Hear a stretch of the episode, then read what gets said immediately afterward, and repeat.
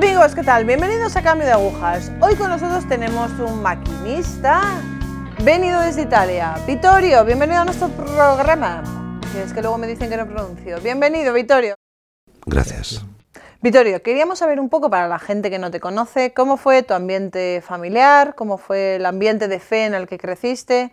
Lo cierto es que yo pensaba en cualquier cosa menos en llegar a ser un autor católico, porque mi formación fue completamente laica. Es más, un poco anticlerical.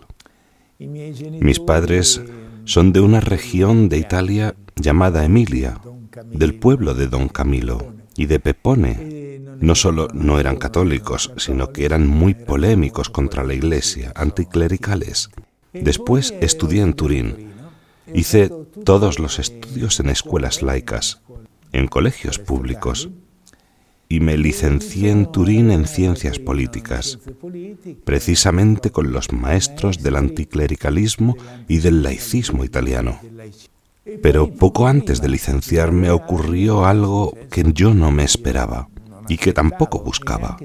En un cierto momento, casi de improviso, descubrí que la verdad estaba en el Evangelio. Vale, Vittorio, espera, espera, espera, espera, porque es que si no vamos demasiado deprisa y nos dejamos cosillas. ¿Nunca has sentido el deseo de conocer a Dios? Mi formación no fue una formación atea. Yo no me preocupaba de decir si Dios existe o si Dios no existe. Pensaba que el problema de Dios no se podía resolver, porque todas las filosofías se contradicen y todas las religiones se contradicen. Y como yo había sido formado en usar solo la razón y por lo tanto era un seguidor del racionalismo, la religión me interesaba muy poco o no me interesaba nada. Yo pensaba llegar a ser un periodista. Tenía una vocación al periodismo, pero un periodismo laico. Y mi cultura era totalmente laica. Pero precisamente el año anterior a mi licenciatura, cuando estaba haciendo la tesis de licenciatura con un famoso profesor anticlerical, aún diría más, es una de las cabezas del anticlericalismo italiano, precisamente en ese momento, se abrió inesperadamente sin que yo lo buscase. Los astrónomos hablan de agujeros negros que hay en el cielo. Para mí se abrió inesperadamente un agujero blanco. Me encontré en una dimensión que ni siquiera podía imaginar y prácticamente en pocos días mi perspectiva cambió completamente. Pero ¿cómo se transforma un agnóstico de formación? ¿Cómo, cómo se produce esta transformación? No, no. Me he convertido naturaliter catholicus, es decir, me encontré católico. ¿Pero hablaste con alguien? Eh, ¿A través de algo? No, no hubo ninguna búsqueda, no hubo ningún debate. Yo tuve que ir a buscar a un sacerdote porque no conocía ni siquiera uno. No tenía, como diría, no ha sido, no fue resultado de una búsqueda. Más aún, yo no quería ser cristiano y sobre todo no quería ser católico. Eh, ¿Pero por qué? A, mm, a ver, mm, que no me aclaro. ¿Por qué? Pues por todas las leyendas negras. Yo después escribí varios libros para intentar desenmascarar esas leyendas negras. Todas las leyendas negras me hacían pensar que el catolicismo era peligroso. Era peligroso precisamente por el Vaticano y cosas así. Pensaba sobre todo que era simplemente un conjunto, ¿cómo decir?, de mitos, de leyendas y esas cosas. Vamos, que yo no buscaba a Dios. Es Dios quien me vino a buscar a mí. Y por tanto cambió mi perspectiva de un día para otro. Desgraciadamente, lo digo a menudo, desgraciadamente, me fue cambiada la mente pero no me fue cambiado del todo el corazón, en el sentido que entendí que la verdad estaba allí, en esa dirección, estaba en el Evangelio, pero antes de conseguir vivir de alguna manera el Evangelio, fue necesario mucho tiempo. Verdaderamente se convirtió en el año 68 y eso es un milagro. Sí, era fue un poco antes, en el 65, pero comenzaba ya el fermento. Pero sí, de hecho, la mía fue una aventura extraña, porque mientras que yo me convertía a la iglesia y buscaba y me puse en marcha para entrar en la iglesia católica, veía que de la iglesia salían los sacerdotes, las religiosas, todos entusiastas de Marx, de Freud, todos entusiastas de aquellos personajes que en cambio yo conocía muy bien, pero que me había dado cuenta que no me satisfacían, que no los quería. Fue bastante difícil porque en aquel tiempo se convertían, pero al revés. Es decir, mucho clero se convertía al laicismo y yo en cambio, de laico, de laicista, me convertía al cristianismo. Más aún, al catolicismo. ¿Y cómo ha sido este recorrido del corazón? El corazón, bueno, en realidad yo creo que jamás nos convertimos del todo y que todos los días es necesario buscar la conversión. Por ejemplo, yo quería ser, lo digo así porque es verdad, yo quería ser periodista y libertino. Libertino también en el sentido afectivo, digámoslo así, amoroso. ¿Pero eso era antes de la conversión? Antes de la conversión. Yo no quería ser católico porque no quería renunciar a todas las chicas que me gustaban. Eso era. Lo que para mí era difícil de aceptar también era la moral católica. Me decía, si me hago católico, no puedo salir con todas esas chicas. Con todo, la conversión del corazón, en cambio, la conversión, la conversión intelectual, la de la cabeza, fue inmediata. Yo vi de alguna manera dónde estaba la verdad que era en el Evangelio. Pero esto no bastaba.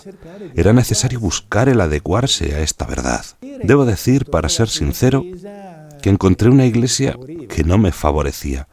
Una iglesia donde se descubría con entusiasmo como si fuesen cosas nuevas las cosas de las que yo venía y que no me habían satisfecho. Vale, ¿y cómo maduró la fe en esos años? ¿Cómo, ¿Qué ayudas tuvo? Mi fe, naturalmente. En el fondo, yo experimentaba. Yo quería ser periodista, pero para escribir sobre las típicas cosas serias, que para mí eran la economía, la política, las costumbres y esas cosas. Y en cambio, me encontré siendo un periodista católico y por lo tanto he debido yo, iba justo a clase, estudié mucho también en la universidad, pero del catolicismo no sabía nada. Sabía muchas cosas, pero cosas que no tenían nada que ver con la religión. Y por eso tuve que comenzar desde el catecismo. Tuve que comenzar desde el catecismo para entrar en este mundo que para mí era desconocido. Fui incluso a hacer unas prácticas, ¿cómo se diría? Fui como, como que me di cuenta de que había sido llamado, aunque no lo quería, pero había sido llamado a tratar de ser un periodista, un escritor católico. Por eso, por dos años, estuve en Asís, donde estaba la única escuela de teología para laicos. Por dos años estudié teología en esta escuela de Asís, pero no tenía vocación sacerdotal. Me sentí llamado a hacer apologética católica, pero permaneciendo laico. Y por lo tanto, estos dos años en Asís me permitieron, al menos como mínimo, conocer bien el catecismo. Y después, naturalmente, seguí estudiando, siempre precisamente en esta dirección. Vale, has comentado antes que el problema de tu familia era la iglesia. ¿Cómo se tomaron entonces tu conversión? Sí, mi familia se lo tomó muy mal y también mis profesores. Mis padres nunca pensaban que yo me había vuelto loco, que me había vuelto un poco loco. Mi madre nunca quiso leer ninguno de mis libros porque decía, ah, esas cosas de curas. Pero tú sabes escribir, escribe novelas, escribe historias policíacas. ¿Qué haces escribiendo estas cosas de curas? Mi padre se callaba, pero tampoco él estaba muy de acuerdo. A mis profesores les chocó mucho, porque para ellos yo era un buen alumno. Vamos, esperaban incluso que llegara a ser su asistente.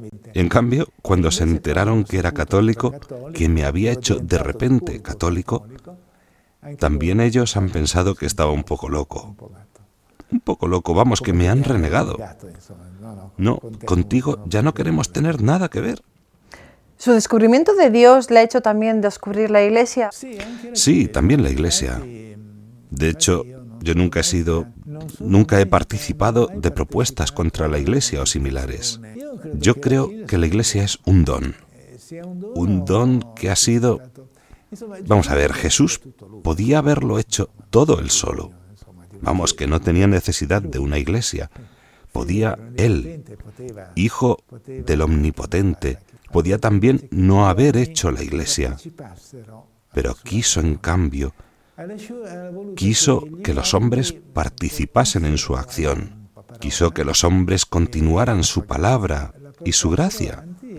La continuaran a través de aquellos hombres que había venido a salvar. Por eso yo en la iglesia siempre he visto una, ¿cómo decir?, un legado de Jesús. Siempre he visto, creo que la iglesia también, la iglesia organizada, el Vaticano, etcétera, naturalmente, como siempre sucede entre los hombres, hay sacerdotes buenos, sacerdotes menos buenos y así. Hay papas que te entusiasman y papas que te entusiasman menos. Pero para mí la Iglesia, el papado, son un regalo, son un don que se nos ha dado. Y por eso yo no participé jamás en, de la controversia anticlerical de aquellos años. Ha hablado antes de que su madre no leía sus libros, que su padre se callaba. ¿Hasta cuándo se dio esta situación? Pues prácticamente hasta que se murió. El pobre hombre. Mm, no es. Mi madre se avergonzaba un poco porque cuando alguno decía, pero usted es la señora Mesori, es pariente de... Ella respondía, no, no, tenemos el mismo apellido, pero no tengo nada que ver con él. ¿De verdad? sí. Pero ¿cómo es posible? Pero es normal. Eran muy anticlericales. En italiano se dice, me parece que en español se dice matacuras, cuando son gente de este tipo. Entre nosotros se dice comecuras. Mi madre era mucho más pasional, muy anticlerical. Más aún, yo iba a misa a escondidas mientras ella estaba en casa. Iba a misa a escondidas porque de lo contrario mi madre se enfadaba. Cuando descubrió que yo iba a misa, llamó al médico de familia diciéndole, doctor, corra, he descubierto que mi hijo tiene un grave problema nervioso. El médico le preguntó, pero ¿qué síntomas tiene? Ah, doctor, dijo ella, un síntoma gravísimo. He descubierto que va a misa. Por lo tanto, para ella, ir a misa era síntoma de un grave problema nervioso. Pero, ¿sabe? Yo estoy convencido de que mis padres están en el cielo, porque en realidad eran óptimas personas. Yo he querido y quiero mucho todavía a mis padres. No he tenido cómo decir. He entendido su sorpresa. Ellos querían para mí, quién sabe qué carrera en los grandes periódicos laicos, en la televisión o algo así. Para ellos, me había convertido en un medio cura, como decían ellos. Sí, un laico, pero clericalizado. Por lo tanto, no guardo ningún rencor hacia mis padres. Les he entendido. ¿Quién es la Virgen para Vittorio Mesori? La Virgen fue para mí un descubrimiento, pero un descubrimiento posterior, en el sentido que, ¿cómo decirlo? Me, me ha sido dada. Así, yo no lo buscaba, me ha sido dada esta conversión. Conversión en el sentido propiamente etimológico, girarse, girarse hacia, pero no conseguía entender el papel de la Virgen. Me parecía que una cierta devoción mariana era un poco excesiva. La Virgen ha sido un descubrimiento, un descubrimiento sucesivo. He descubierto que más se conoce a Cristo y más se da cuenta uno de la importancia de la Madre. Yo he dicho siempre que María, para quien, como yo, viene de lejos, María no es un descubrimiento inmediato sino sucesivo. Solo cuando has entrado verdaderamente en la intimidad con Jesús, Jesús te lleva a casa, a su casa, y te presenta a la Madre. Solo entonces, también a mí me ha ocurrido esto. Mi primer libro se llama Hipótesis sobre Jesús. Tuvo un éxito exagerado que yo, para mí era un librito, vamos, pero de cualquier forma, en este libro que entre otras cosas ha sido traducido a una treintena de lenguas, ni siquiera sale el nombre de María. Es un libro muy católico, pero el nombre de María no está. No porque yo quisiera entrar en polémica, simplemente porque no la veía. Yo creo que el color de María es para mí, que viene de fuera, como yo, el claroscuro, es decir, se ve y no se ve. Después, según vas conociendo a Jesús, te das cuenta de que la madre no es un accesorio, por decirlo así, de alguna manera. La madre es parte del misterio de Cristo, hasta el punto de que, si en el primer libro ni siquiera nombraba el nombre de María, estos últimos libros, los tres o cuatro últimos libros, todos tienen un argumento mariano.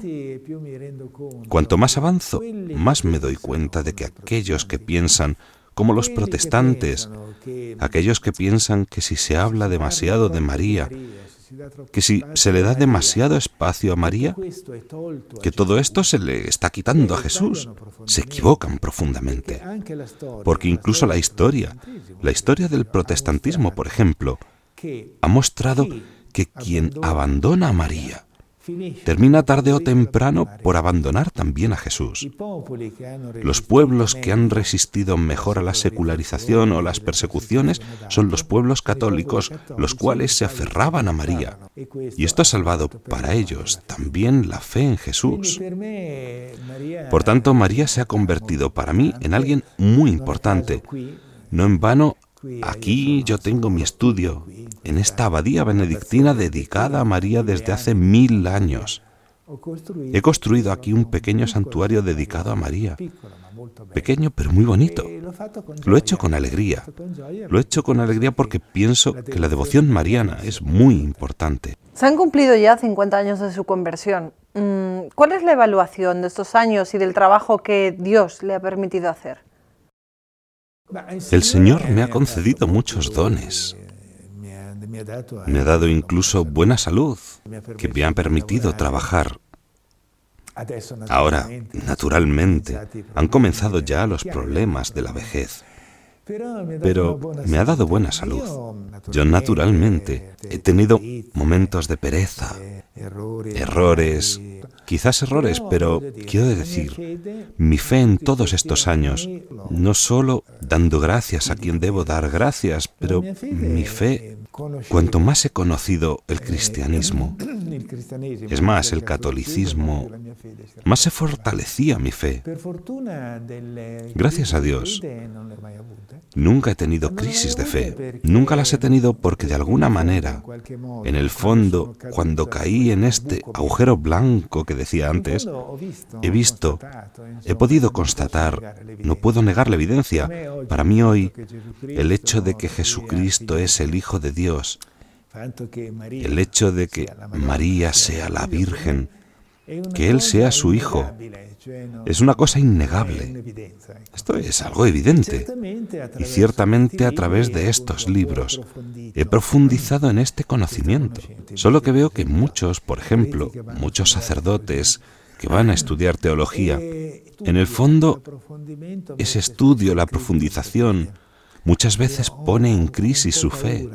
Temo un poco por estos sacerdotes que van a sacar un título en teología, porque muchas veces se pone en crisis su fe. A mí me pasó al contrario. Naturalmente no por mérito mío, me pasó al contrario, me fue concedido este don que cuanto más conocimiento adquiría del catolicismo, más me sentía católico.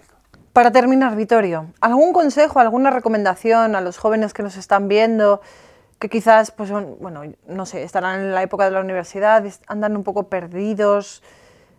¿Qué les dirías? Es muy difícil, sobre todo porque yo estoy casado, pero no por elección mía, sino por nuestras circunstancias, no tenemos hijos. Así que no he tenido que acompañar jóvenes mientras crecían. Tengo que decir que hoy no es fácil, no es fácil. El apostolado nunca ha sido fácil, pero el apostolado con los jóvenes no ha sido nunca... Con los jóvenes es particularmente difícil. Naturalmente, el mejor apostolado es siempre el del ejemplo, el de mostrar quien dice que cree en el Evangelio, que trate también de vivirlo, el Evangelio. Así que el mejor apostolado es el del ejemplo. Sin embargo, en lo que respecta...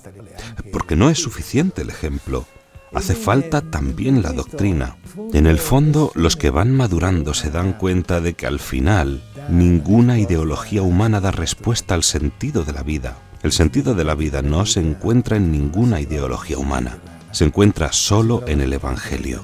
Vittorio, este discurso nos abre a la esperanza porque, bueno, eh, somos jóvenes, nos queda madurar y cuando lleguemos a esa maduración llegaremos a, a Dios. Gracias, Vittorio. Gracias por estas palabras. Gracias a vosotros. Estoy contento de haberos conocido. Como te decía antes, yo no soy muy amigo de la televisión. Digo que no a casi todos. A la RAI, a Mediaset, etcétera, pero a vosotros os dije que sí, encantado, porque simplemente escuchando vuestras voces al teléfono entendí que valía la pena encontraros. Gracias de corazón, Vittorio. Gracias a vosotras. Amigos, pues ya lo veis, queda esperanza. Jóvenes, estáis en búsqueda, estáis en camino. Bueno, pues ya está, seguid, seguid perseverando y ya llegará, ya llegará. Cristo os espera al final del camino, ahí está, y nuestra Madre la Virgen nos acompaña. Así que no lo dejéis, seguid. Gracias, gracias por estar ahí. Gracias, Vittorio.